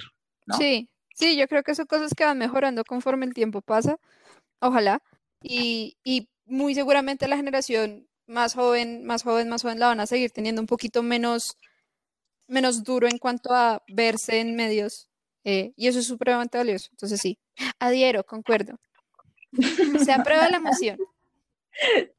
Sí, sí, sí. Bueno, eh, después de semejante episodio roller coaster ahí todo raro, eh, eh, antes de, de, despedirnos, pues eh, vale la pena recordar que nos pueden escuchar y seguir, por supuesto, en anchor.fm y en Spotify que también nos pueden encontrar en, en, en internet a través de nuestra página evoluciongeek.com y por supuesto en redes sociales, ¿no? Eh, nos buscan como arroba evolución geek, así pegaditos, sin rayitas, sin nada, tanto en Twitter como en Instagram. Eh, entonces, creería que, eh, no sé, yo creo que terminamos el episodio, ¿no? Sí. Sí o sí no voy a escribir otra tesis. Sí, como me faltó fue citar en APA y todo, como vamos. Yo no di fuentes y todo. Sí, sí. fuentes para una tesis. Oye, sí, es verdad. artículos y todo. Miren, no se pueden quejar, votamos ideas, así que Sí, sí. dicho esto, entonces, Mafe, ¿dónde te pueden encontrar a ti en el mundo de las redes sociales? Me encuentran en Twitter como Alpacalipso con doble P y el calipso con Y, Alpacalipso. ¿Y Aliana? Eh, me encuentran como arroba Eliana Roth en Twitter y en Instagram. Yo soy Tata Rodríguez y me pueden encontrar en Twitter e Instagram como arroba tata guion piso Colombia. Como siempre, muchísimas gracias por escucharnos y acompañarnos en nuestro podcast. Y por favor, a cuidarnos todos en esta nueva normalidad a la que aún nos estamos ajustando. Eh, a usar bien el tapabocas, conservar el distanciamiento social en la medida que se pueda y lavarse las manos muy, muy, muy bien. Eh, yo sé que suena un poco cantaleta mamá, pero por favor, no esperen para que otro famoso como Dwayne Johnson o Robert Pattinson, el mismo Batman, o sea, entiendan la ironía de esto, por favor, se enfermen para tomar medidas. ¿Listo? Entonces, nos vemos y nos escuchamos en el próximo episodio del podcast de Evolución Geek. Cuídense mucho. Chaito. Adiós.